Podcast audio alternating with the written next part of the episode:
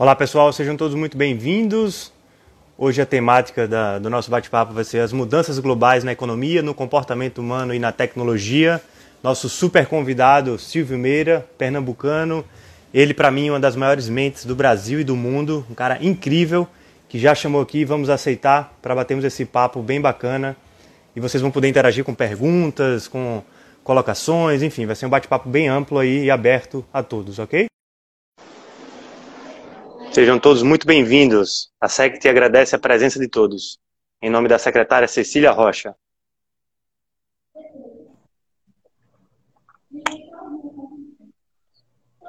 Alô? Doutor Silvio. Tudo bem? Tudo ótimo e contigo? Tudo massa. Você tá me vendo aí? Não, tá preto, mas estou conseguindo te ouvir bem. está preto por quê? Vai ser assim, que... eu disse para você, eu disse você que dava errado. Diga, você insistiu, né? Eu insisti para você que dava errado fazer isso. O que é que eu deveria fazer aqui? Uh, Dom Viewers. Você, você tentou fechar tudo e abrir ele? Uh, eu, quando eu vou abrir uma live, eu fecho todos os aplicativos, fecho todas as mensagens, fecho tudo e deixo só o Instagram. Você conseguiu, consegue fazer isso? É. Agora foi. Agora apareceu. Cá estamos. Cá estamos. Mestre Silvio, satisfação grande tê-lo aqui. Meu caro, você que me inspirou muito na minha trajetória, na minha carreira, inspira muitos alagoanos. Estou né? falando em nome da Secretaria de Ciência, Tecnologia e Inovação do Estado de Alagoas. É, te acompanho desde a época do Twitter, do Porto Digital, do César. E eu lembro uma vez que nos encontramos. Todas. Tá conseguindo me ouvir bem? Tô. Ainda tô nessas coisas todas. eu lembro bem quando nos encontramos no encontro do Papo do Universitário, um projeto que eu ajudei a fundar. E você olhou para minha camisa, tinha uma gravatinha, tinha o nome EBA. Aí você falou: que marca interessante, que legal isso aí, que, que projeto é esse? Eu falei: ah, é um, um encontro brasileiro de administração que eu estou criando. E aí, uhum. na paralela, a gente conversou também. E eu falei que estava fazendo um projeto com o Jus Brasil, é, em, em, Salvador, né? na verdade em Maceió, mas o escritório fica em Salvador, e você falou assim, ah, agora minha missão é fechar 90% das faculdades de Direito no Brasil. Não sei como é que está essa missão, depois daí a gente se falou muito pouco, mas sabe que tem um grande parceiro aqui, amigo e fã, tá? Massa, que bom, legal.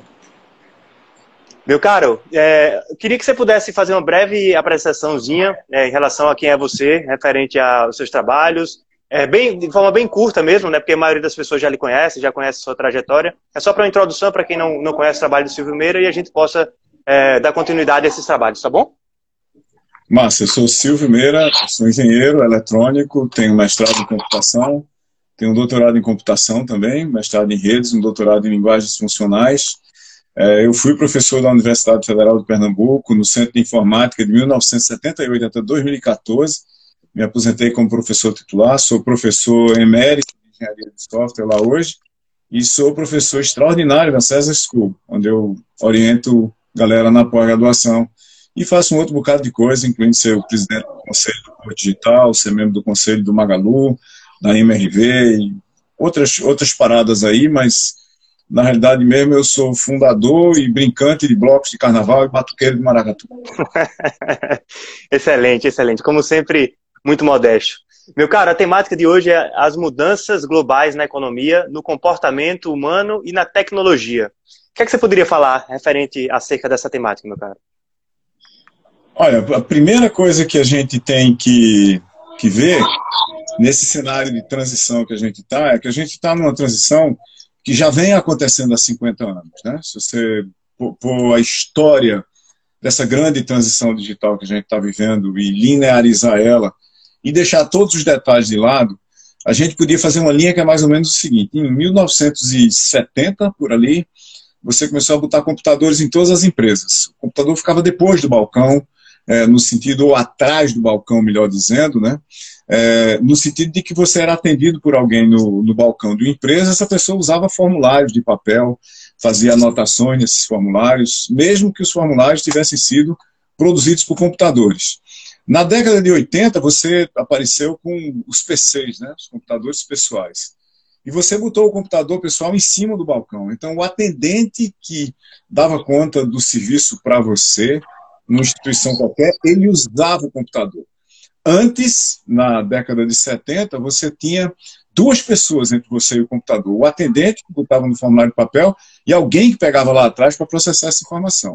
Aí você tirou uma pessoa desse grupo, até atendido que via diretamente a, a tua informação para te atender, né? E na década de 90, com a internet, a gente botou esse computador para depois do balcão e na mão do usuário final. Então, aí, pela primeira vez, para lidar com computação ele mesmo. De uma forma limitada, porque as coisas eram caras, a internet era ruim e assim por diante.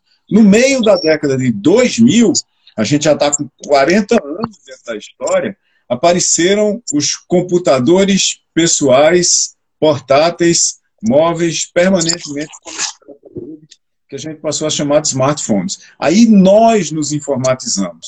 Até essa década de 2000 para 2010, meio da década de 2000 para meio da década de 2010, a gente tem que dizer o seguinte: quem trazia atividades de informática, de computação, de comunicação para o mercado eram as empresas. A partir de 2007, 2008 em diante, e aceleradamente a partir de 2010, quem passou a trazer a novidade para o mercado foram as pessoas, porque elas ficaram muito mais e muito melhor informatizadas do que as empresas e, consequentemente, elas deram um salto para o futuro usando, na maioria dos casos, sistemas de informação gratuitos, de altíssima qualidade, como esse que a gente está usando aqui agora, e gratuitos em todos os sentidos. Eu não pago nada para fazer isso, ninguém paga nada para fazer isso. A gente tem um pouco da nossa atenção e quase toda a nossa identidade capturada nesse processo.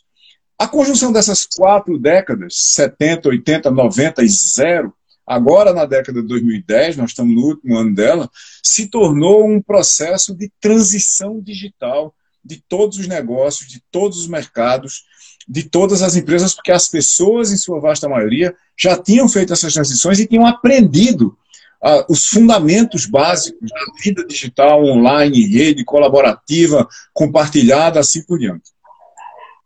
O que foi que aconteceu agora, em 2020?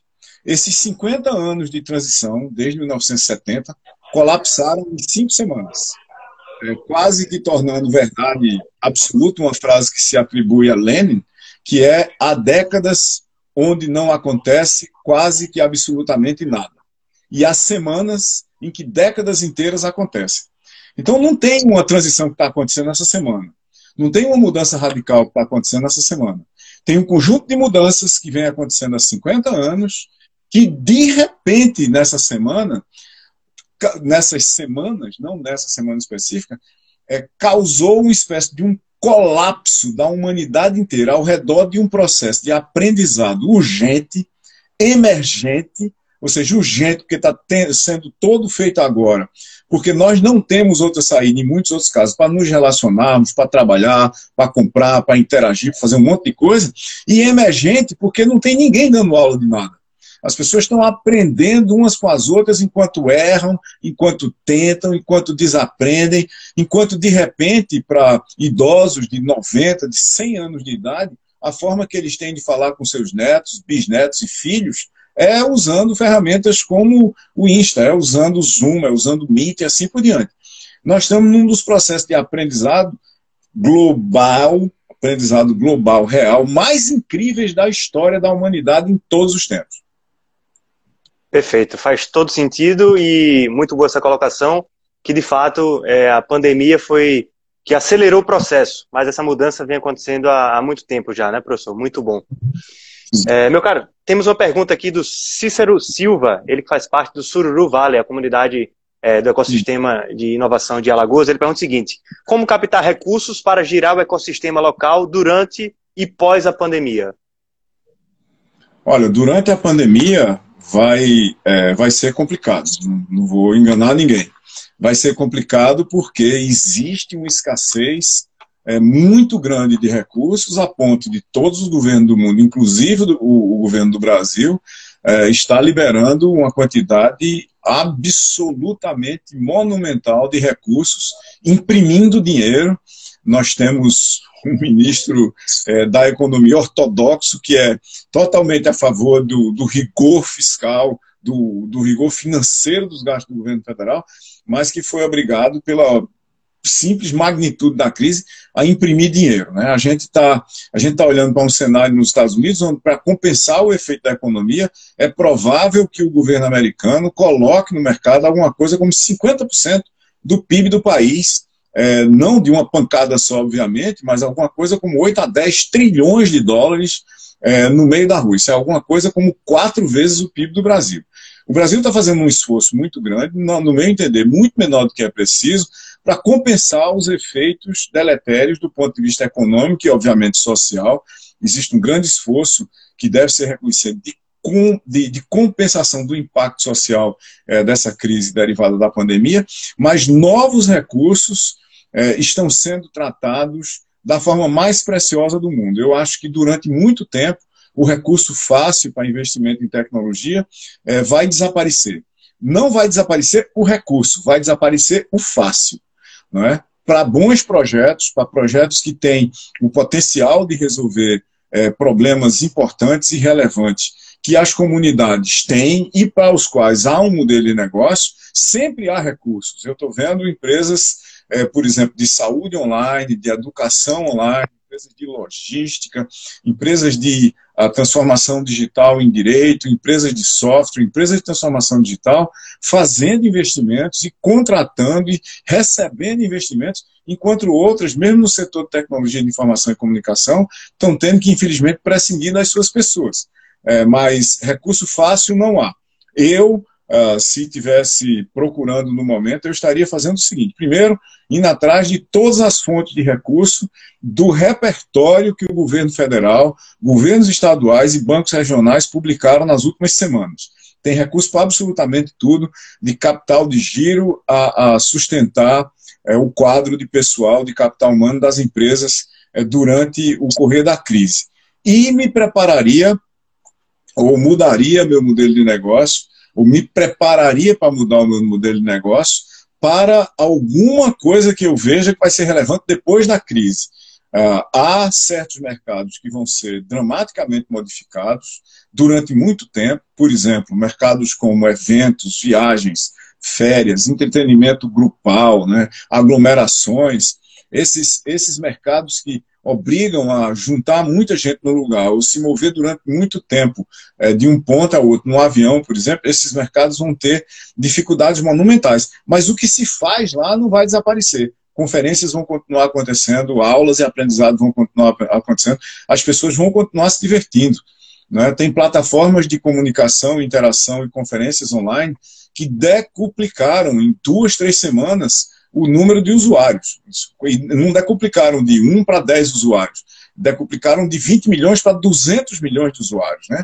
Então tem uma mudança dramática acontecendo nesse sentido e tem, ao mesmo tempo, muitos modelos de negócios que se tornaram completamente inviáveis, porque haverá mudanças de comportamento significativas depois da crise. A crise está causando mudanças de comportamento que levarão a uma transição permanente de comportamento. Ou seja, é, há cenários que a gente consegue ver que depois de passar a crise não vão retornar para o estado anterior pré-crise. Tem muita gente ainda achando que vai haver uma volta ao normal. E muito provavelmente vai.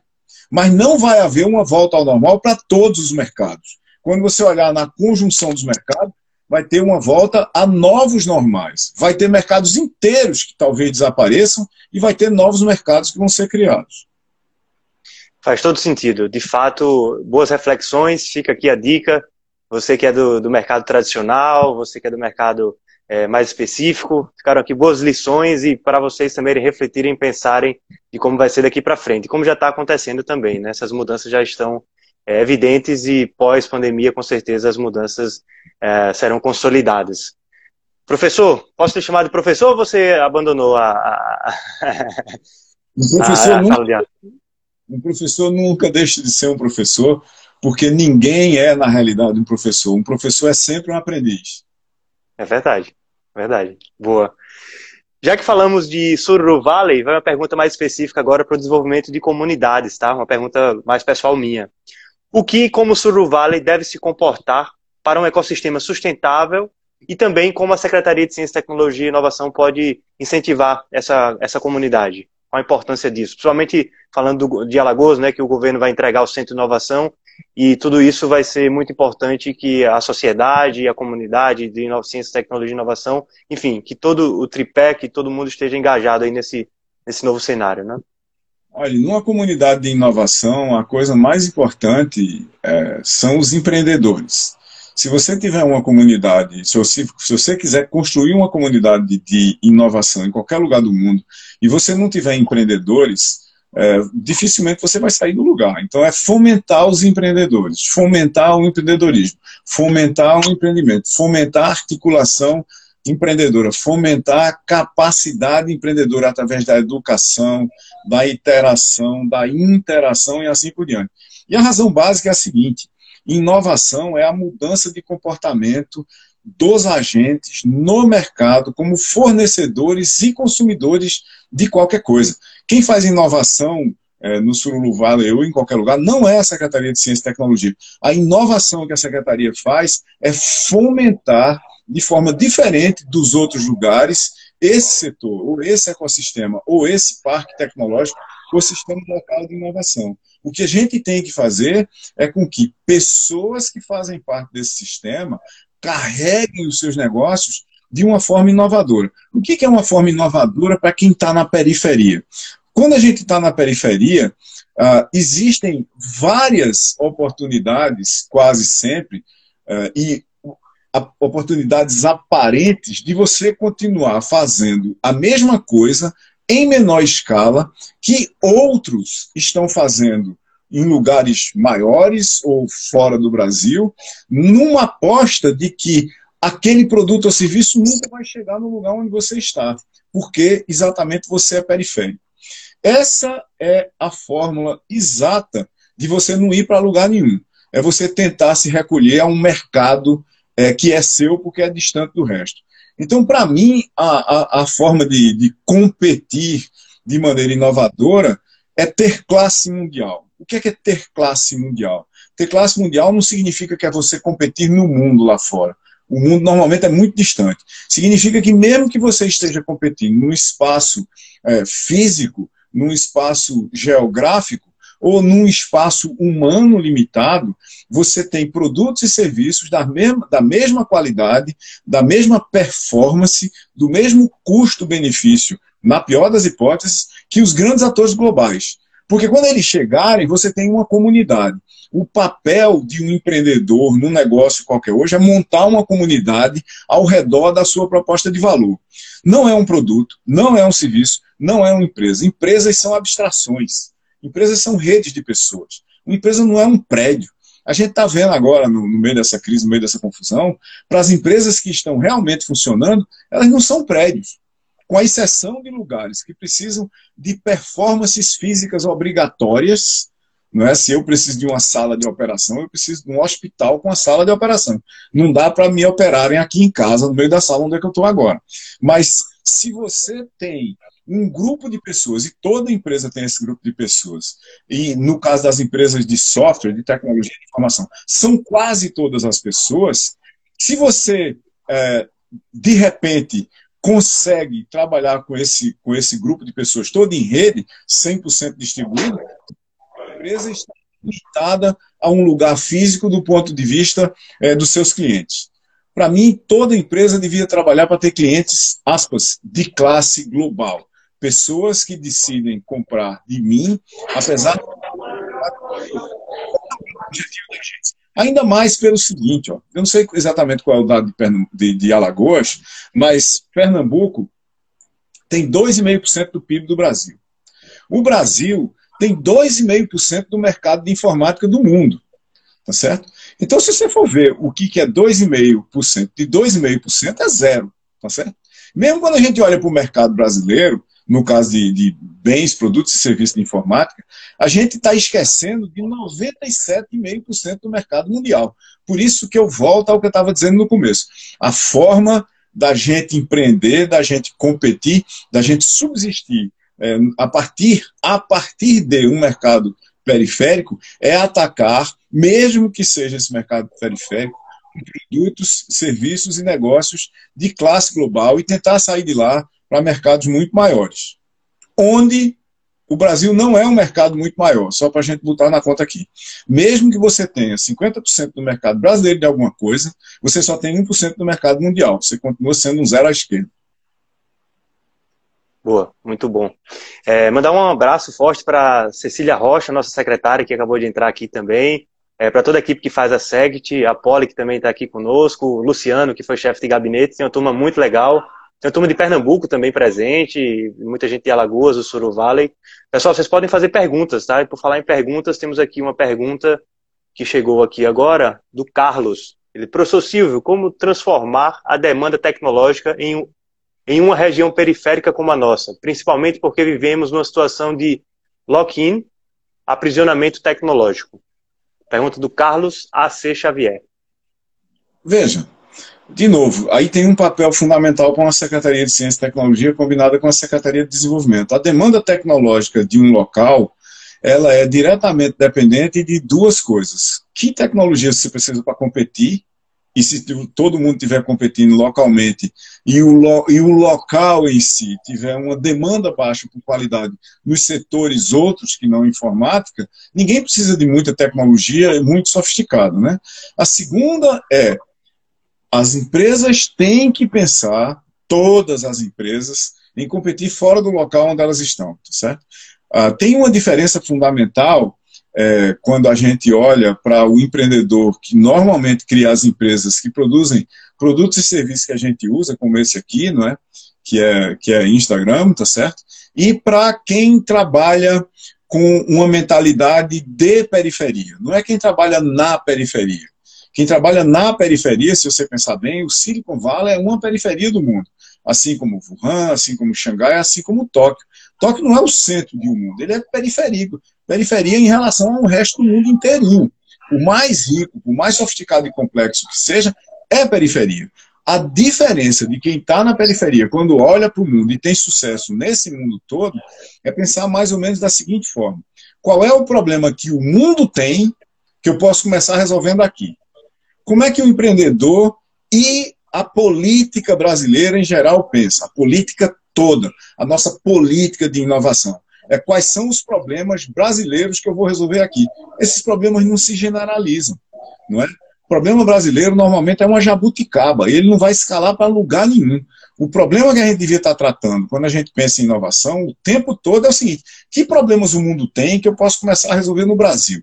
Você tem que ter o que a gente chama de um mercado de partida quando você fala em inovação, porque esse mercado de partida é um insumo importante para a especificação do problema, para financiamento das primeiras, das primeiras tentativas de solução, para testes dessas soluções, para um conjunto de evoluções que tem a ver com a sua combinação de estratégia, posicionamento de mercado, marketing, receitas, rendimentos, custos, para você entender se aquela coisa generaliza. Nem sempre generaliza, mas quase nunca generaliza se você pensar que vai fazer um produto para algum lugar do Nordeste e aí vai tentar fazer com que esse produto seja global. É, raramente na história da humanidade esse, esse, essa, esse movimento aconteceu. A gente tem que fazer o contrário. A gente tem que olhar para problemas globais ver quais desses estão aqui no nosso lugar também e tentar resolvê-los a partir daqui para o mundo. Onde, veja, de novo, é aquela história de classe global que eu falei antes. Você não precisa ser daqui para o mundo e olhar e dizer, ah, mas aí eu vou precisar de centenas de bilhões de dólares para fazer uma empresa global. Não é isso. É classe global. Fazer uma solução, uma solução aqui que é tão boa quanto as soluções que tem no resto do mundo. Essas têm o potencial de escalar. Todo o resto vai dar errado. Sensacional. É, uma dúvida pessoal minha.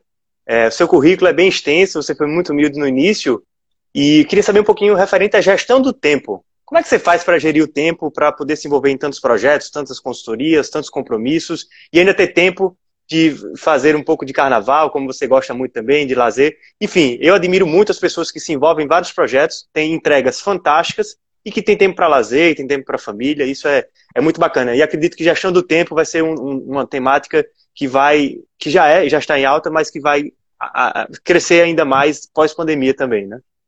Sim, eu acho que vai. A primeira coisa que é boa para a gestão do tempo é o seguinte: você dorme menos. Se você estiver dormindo mais de 5 horas por dia, você está perdendo pelo menos 3 horas que você podia estar tá usando para fazer alguma coisa útil. Então, a minha primeira parte de gestão do tempo é dormir pouco. Eu faço isso, é, dizem que é ruim para a saúde, mas o fato é que eu faço isso há 50 anos e até agora não me causou nenhum problema muito grande. Quando eu durmo, eu durmo mesmo. Quando eu estou acordado, eu estou acordado mesmo. A outra coisa que eu uso para a gestão do tempo é que eu não passo muito tempo fazendo a mesma coisa, nunca. Tá certo? Eu não consigo. Não consigo. Achei que, tinha, que podia me treinar para me concentrar, mas estruturalmente eu não consegui. O que eu faço é usar, tenho, tenho uma técnica para isso, até que foi formalizada. Depois eu vi que alguém tinha formalizado, é, mas eu nunca usei isso pessoalmente, eu uso ingenuamente, porque eu mesmo descobri como fazer. É uma coisa chamada uma Pomodoro Technique, uma técnica de um, de um, um Pomodoro da maçã, aí. Né? Um... Da maçã, né? Tomate, do tomate, Pomodoro tomate, Tomate, perfeito. Como eu faço?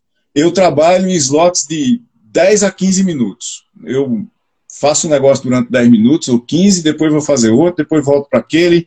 No começo era muito difícil, eu tinha uma dificuldade de sair de um projeto, entrar no outro, passar tão pouco tempo e voltar para outro. Mas, enfim, em suma, eu me acostumei a fazer isso. Vocês não podem ver aqui agora, mas esse smartphone é uma das 14 telas que tem na minha frente agora, inclusive dois monitores legadas e cada um tem umas seis ou sete janelas dentro dele. Então, eu tenho mais ou menos umas 400 a 500 abas abertas de browsers na minha frente, vários computadores, sistemas de tradução, é, sistemas de gráficos, simuladores, várias questões de sistemas operacionais, que eu comando tudo com um único teclado e um único mouse. É, existia, quando eu tinha uma conta no Facebook, eu acho que ainda está lá isso, é só procurar Silvio Meira. Uma versão anterior desse negócio era a minha foto é, de, de, de, capa lá no Facebook, que era como é que era a minha sala. Então eu, eu tenho centenas de janelas abertas ao mesmo tempo. Eu sempre sei mais ou menos quais são os, os problemas que eu estou tentando resolver e quais são os produtos que eu tenho que entregar nos próximos dias. E, em última análise, quando chega na véspera de alguma coisa, aí eu me concentro mais naquele, naquele produto ou naquele projeto. Então, da véspera pode ser sei lá, um dia tenho que entregar amanhã, pode ser uma semana, se o problema for grande demais, eu tenho que entregar a semana que vem, e uh, pode ser um mês inteiro eu fazer uma única coisa, mais concentrado, mas sempre nesse modo de fazer várias coisas ao mesmo tempo. Boa, muito bom. Temos uma pergunta agora do João Zica Fialho, ele que é, é CEO e founder do Raja Valley, que é o principal centro de inovação lá de Minas Gerais. Ele pergunta o seguinte: quais os pilares do César e qual sua contribuição no ecossistema local e nacional? Os pilares do César são o desenvolvimento de pessoas, do ponto de vista social, econômico e pessoal propriamente. O desenvolvimento de um ecossistema local de inovação, nesse caso o corpo vital, e contribuir para o desenvolvimento dos ecossistemas de inovação do Brasil. É, o César hoje tem 700 pessoas. É, o César está em Curitiba, Sorocaba, São Paulo, Recife e Manaus. O César criou uma escola, a César School. A César School tem cursos de graduação em computação e design, vários mestrados que vão de teste, design, engenharia de software, assim por diante. Esse é o projeto, desculpe interromper, Silvio, mas esse é o projeto que você está mais focado hoje no César, né? É o César.school, né? Projeto da César School. E o César tem o primeiro doutorado profissional de computação no Brasil, focado em engenharia de software. O César já formou cerca de 300 mestres profissionais para o Brasil inteiro. Essas pessoas sempre, sempre são é, profissionais, às vezes são CEOs de empresas, são diretores, é, são é, técnicos com um certo, uma certa história já, vem para o César fazer esse mestrado profissional em engenharia de software, design inovação para darem uma arrumada no futuro das suas carreiras. O César é uma instituição que, desde o começo, tenta puxar o presente. O César é uma instituição de inovação privada, sem fim lucrativo, autossustentada, nunca dependeu de recursos públicos ou de doações para absolutamente nada, desde o dia zero, em 1996, que o César vive de projetos que ele vende no mercado. Talvez o César tenha sido a primeira instituição no Brasil que efetivamente vendia projetos para realizar inovação, Innovation as a Service, lá em 1996. Desde lá, que o César é totalmente independente, totalmente autossustentado. É, no topo disso, o César tem um papel muito grande de formação de comunidade no Porto Digital. Né? O César é uma das âncoras, junto com a Accenture, com Fiat Chrysler Innovation Center, com a Stefanini, com a Iten, com a Tempest, com a Neurotech, é uma das âncoras das maiores empresas uh, do Porto Digital. E ele exerce esse papel dentro do, do, do, Sistema Local de Inovação do Porto Digital, ele exerce o papel fundamental de formar pessoas e criar novos negócios. Né? O Porto Digital hoje tem 330 empresas, 100 startups, 2,5 bilhões de reais de faturamento e 11.500 pessoas trabalhando lá. Qual é o papel das maiores empresas? Né? As maiores empresas, elas naturalmente têm uma taxa de atrito de capital humano, pessoas que entram pessoas que saem, projetos começam, projetos acabam, tem outras oportunidades, assim por diante. Empresa como a Accenture, por exemplo, ou como o César, ou a Stefanini, ou a Fiat Prado no Porto e tal, essas empresas têm arquiteturas de criação, de entrega de captura de valor. Elas têm métodos, processos, sistemas de treinamento, elas têm é, problemas de complexos sendo resolvidos, então esses problemas às vezes demandam certificação qualificação e certificação de capital humano. Então, cada pessoa que sai de um César, de um Accenture, de um Stefanini, Tempest, Neurotech, Install, Inloco, é, Pitan, Fiat Chrysler e Instituto Senai de Inovação para o ecossistema, irriga o ecossistema com conhecimento novo. Então, o papel fundamental do César, além de resolver os problemas dos seus clientes globais, a vasta maioria dos clientes do César não está no Brasil, né, são clientes do mundo inteiro, é, é irrigar o Porto Digital com pessoas capacitadas e com proposta de criação de novos negócios. Fantástico, o pessoal está elogiando muito aqui a live, o conteúdo, muito bacana. É uma pergunta complementar do João Zica Fialho, lá do Centro de Inovação Raja Valley, de, de BH, ele pergunta: quais os desafios encontrados na criação do César e quais as primeiras empresas e entidades a acreditarem no projeto?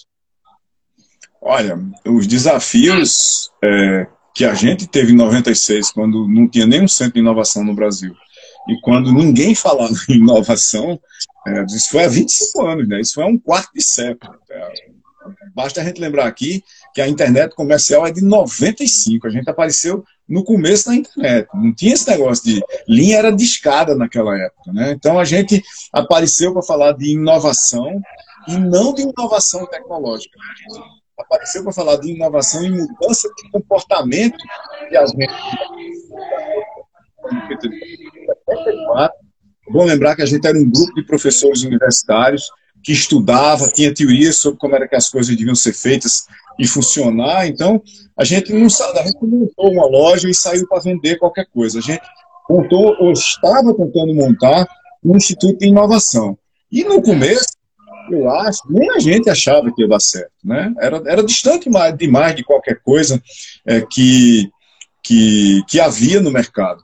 Mas, por outro lado, os fundadores do César não eram especialistas nisso. A gente não sabia que era impossível, né? aquela história. A gente era de engenharia de software, todos nós. Né? Smack Kaufman é da Informa, hoje é um dos fundadores. Fábio Silva está é, no Centro de Informática, é professor de engenharia de software, e eu também. E ah, por não saber que era, que, que era difícil montar um, a gente saiu para meio da rua para vender essa história é, de inovação. A primeira empresa de grande porte que realmente acreditou é, no, no César como instituição de inovação foi o antigo Grupo Bom Preço, daqui do Recife mesmo. Na época era a terceira, terceira maior rede de, de supermercados do Brasil. E foi fundamental esse projeto zero, era um projeto seguro, né? eles queriam testar a nossa capacidade de fazer as coisas, mas depois desse projeto zero, imediatamente depois, a gente pegou um grande projeto de inovação do Ministério de Ciência e Tecnologia, é, depois um projeto da Motorola, por causa desse projeto do, do Ministério de Ciência e Tecnologia, e daí para frente foi história. Mas a dificuldade, é, fundamental era que a gente não fazia a menor ideia do que fazer, e como a gente diz no interior de Pernambuco, a gente estava comendo da mão para a boca. Né? A gente pagava os, os, os, problemas do passado eram pagas com a receita do né? E a gente não teve várias vezes por absoluto milagre. É, não tinha, a gente não tinha um conhecimento empreendedor como se fora. Né? Nós éramos três professores universitários. Para você ter uma ideia, a gente funcionou cinco anos sem ter um advogado os contratos vinham, a gente olhava assim, se esse contrato tá legal, a gente lia duas, três vezes cada um e dizia, tá legal, vamos assinar. Vá, vai assinar advogado, não tinha absolutamente nada. E crescia loucamente, né? Nos três primeiros anos, o César faturou a dinheiro da época, né? 96, 97, 98, reais, 500 mil reais, 2 milhões e meio, né? Então, a, a gente multiplicou o faturamento do primeiro ano por 52 anos. Era um crescimento exponencial, exponencial totalmente descontrolado. Foi aí que a gente começou a trazer os profissionais, né? A gente olhou assim, o negócio começou a ficar grande, a gente, bom, então agora vamos nos declarar incompetentes para gerir isso, vamos sair para fazer a ciência e tecnologia que é necessária para isso, e vamos trazer profissionais, vamos trazer CEO, vamos trazer CFO, vamos trazer gestores, gerente de projeto, vamos certificar gente, vamos trazer arquiteto de software, porque isso não dá para ser feito é, na baila, não. Né? a dificuldade foi monumental. Não é menor hoje, eu acho, sabe? Porque uh, o conjunto de fatores básicos está resolvido, todo mundo minimamente competente em qualquer empresa de médio para grande porte no Brasil sabe o que é inovação e sabe que precisa dela, mas você tem um espaço competitivo, né? Para você montar um César hoje, já tem o César, o Eldorado, tem o von Neumann, tem isso, tem o EasyTix, tem a rede do Instituto Senai toda, quer dizer, tem o CT, tem muita gente no muito canto que já está fazendo isso. Então, existe uma competição.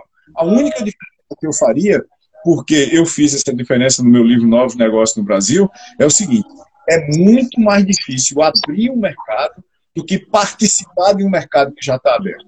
Inclusive, se primeiro você estudar quais são as falhas do mercado que já está aberto, se você estudar o que é que os outros não estão fazendo para você começar a fazer, aí fica infinitamente mais fácil. Quando o mercado não existe, é muito complicado. Porque você sai para sair um, vender uma coisa que ninguém está comprando. Você tem que é o oceano azul, né?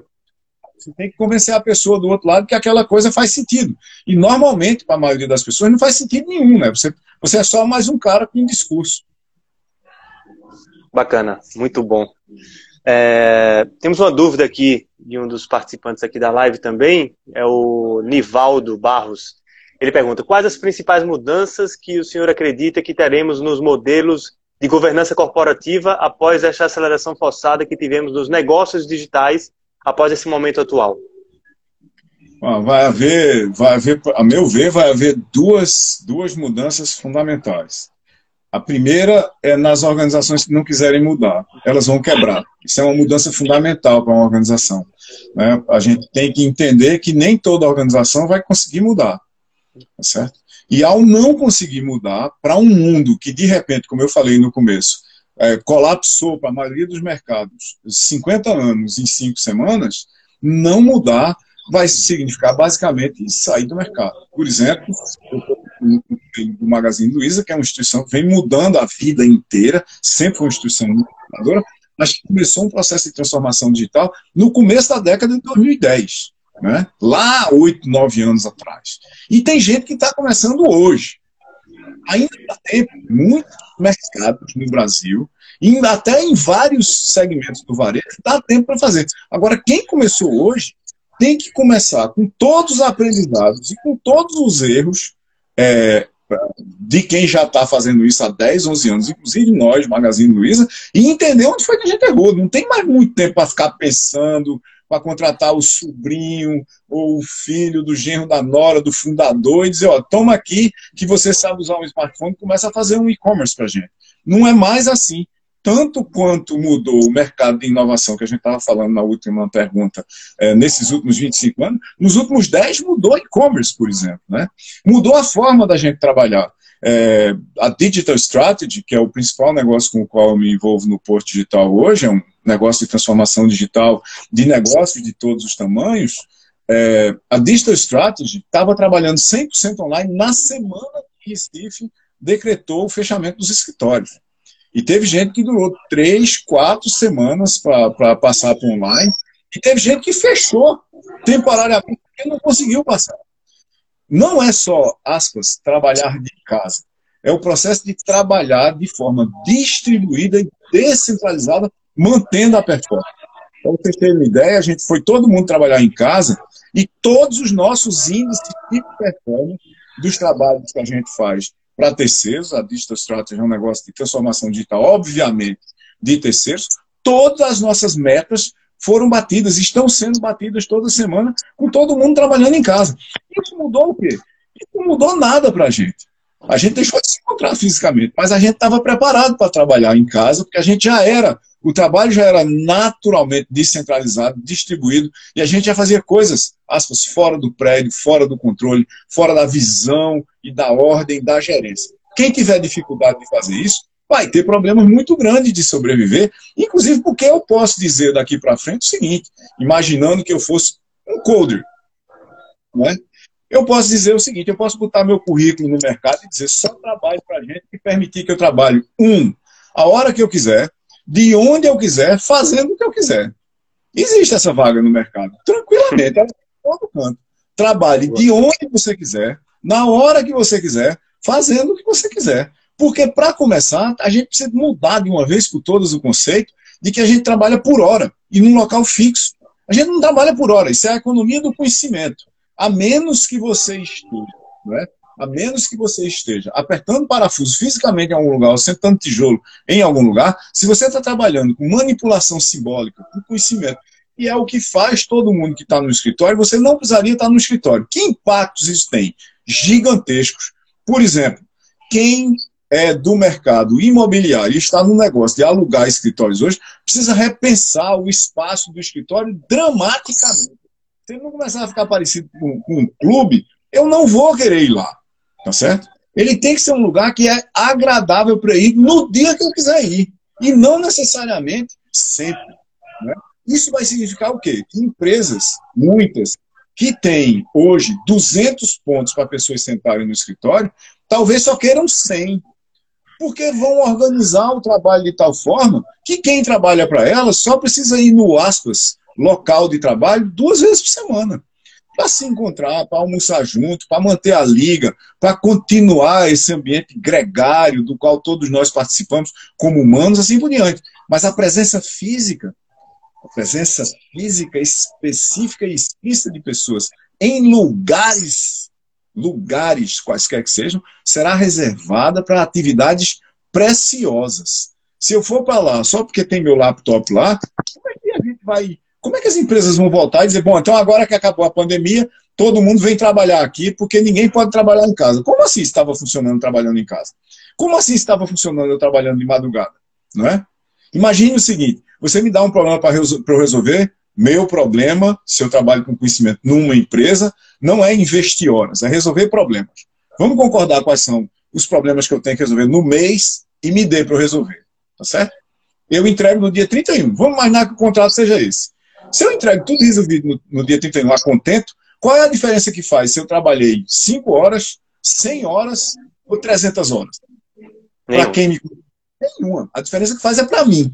Então, se eu pegar, por exemplo, se eu tiver disciplina e resolver tudo na primeira semana, eu entrego os que tinha que entregar na primeira semana, na primeira semana. Na segunda semana eu vou para Fernando Noronha e fico surfando na semana todinha e entrego os da segunda semana. Na terceira eu surfo também, entrego os da, da, da terceira semana. Na quarta eu faço a mesma coisa. Não faz a menor diferença. Então, é, vai mudar como a gente trabalha, vai mudar como a gente é gerenciado e gerencia, vai mudar no que a gente investe, vai mudar o papel do espaço físico. Vai mudar isso tudo assim que disserem, pode voltar a trabalhar? Não. Eu acho que vai levar meses ou anos para mudar. Mas as empresas que mudarem mais rápidas, mais rapidamente, são aquelas que vão capturar os maiores benefícios dessa transição imediatamente e vão mudar dramaticamente suas margens, consequentemente sua capacidade de investir. Na hora que isso acontecer, elas não só ficam mais competitivas, mas elas dão um salto à frente com as outras no mercado em detrimento dessas que vão ficar paradas.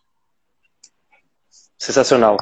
É, a Silvinha Mel está perguntando o seguinte: os governos não funcionam assim hoje. O, o senhor acha que é possível mudar a visão das estatais? É, veja, o, problema, os governos funcionam assim hoje, é os governos de lugares como o Brasil. Né? Eu, eu tenho amigos e colegas que trabalham comigo que trabalham nos governos de vários lugares e várias cidades no mundo. É, por exemplo, a gente, a Digital Strategy está em Portugal também, o pessoal do governo com que a gente se relaciona lá trabalha deslocalizado, distribuído de casa, a menos que eles precisem trabalhar fisicamente no lugar.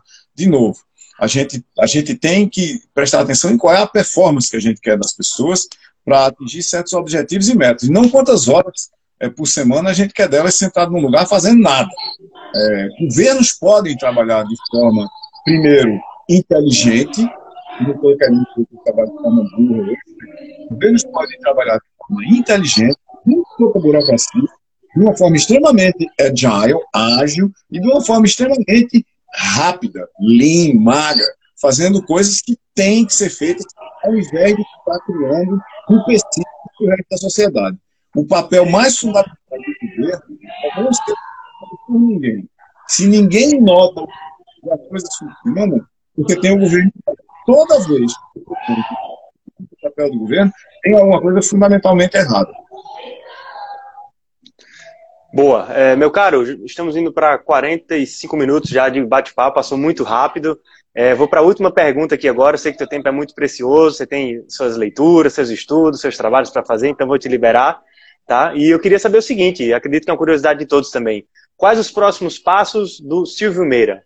É, o que é que ele vai buscar de desafio daqui para frente? Quais as visões, perspectivas futuras que ele está vendo? Que, que, projetos que encantam é, o Silvio Meira hoje para se envolver em projetos? Enfim, fala um pouquinho da perspectiva futura pessoal sua, pessoal e profissional. Olha, eu sou um professor, né? Eu disse isso no começo. E um professor mesmo, para mim, sempre foi uma pessoa que está aprendendo o tempo todo. Então, é, enquanto professor, eu saí na minha vida inteira de eletrônica para redes, para multimídia, para hipertexto, para é, engenharia de software. Hoje eu estou trabalhando com inovação e empreendedorismo mais fundamentalmente. Estou é, trabalhando com coisas que têm a ver com grandes volumes de dados, por outro lado, e o papel de dados abertos na sociedade, com política pública para inovação, tecnologia de informação e assim por diante. O meu principal projeto hoje, acadêmico, é a César School. É o estabelecimento e, e, a transformação da César School na principal escola de formação é, de lideranças em tecnologia, em design, em políticas públicas de tecnologia, inovação e design do norte nordeste, centro-oeste do Brasil e uma das mais importantes da América Latina. Esse é o meu projeto acadêmico. O meu projeto pessoal, não acadêmico, é a Digital Strategy Company, é um negócio de transformação digital, está em tds.company, é um negócio de transformação digital, onde a gente está desenvolvendo teorias, técnicas, métodos, arcabouços, plataformas para transformação e evolução digital de todos os tipos de negócio. Era uma curiosidade minha no começo da década, virou uma preocupação acadêmica no meio da década e se transformou em negócio agora no fim da década. O que eu faço sempre tem essa, essa espécie de dinâmica, né, de sair de curiosidade para um entendimento teórico, metodológico, para tentar transformar em negócio o tempo todo. É, eu gosto de trabalhar com gente muito mais jovem do que eu. Na TDS, eu, obviamente, sou o cara mais velho, né?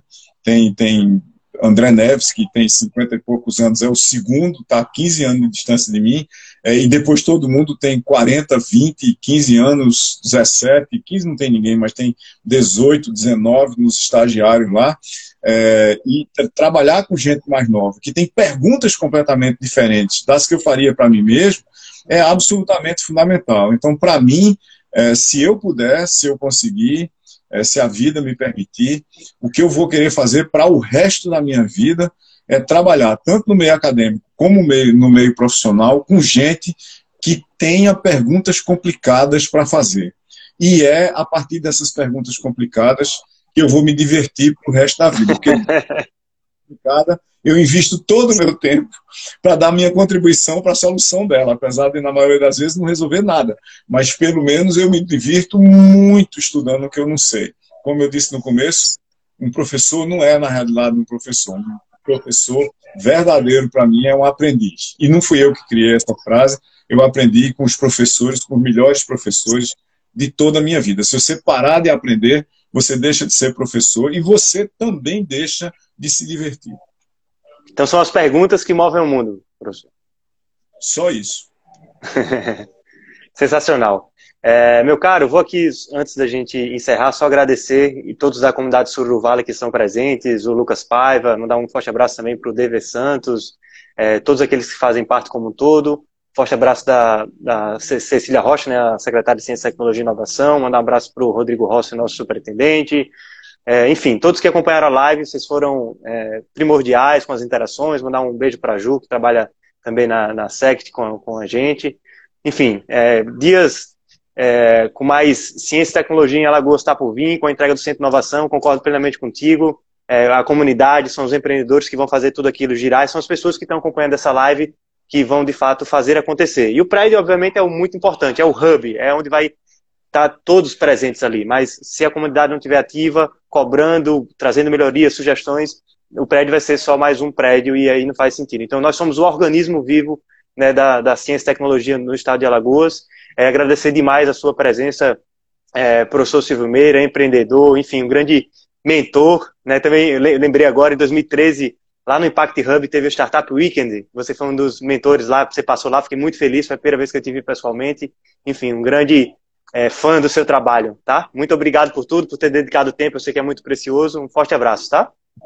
Até a próxima, boa sorte a todos e a todas. Saúde para vocês e para suas famílias. Muito obrigado. Até mais, pessoal. Tenha excelente noite. Tchau, tchau.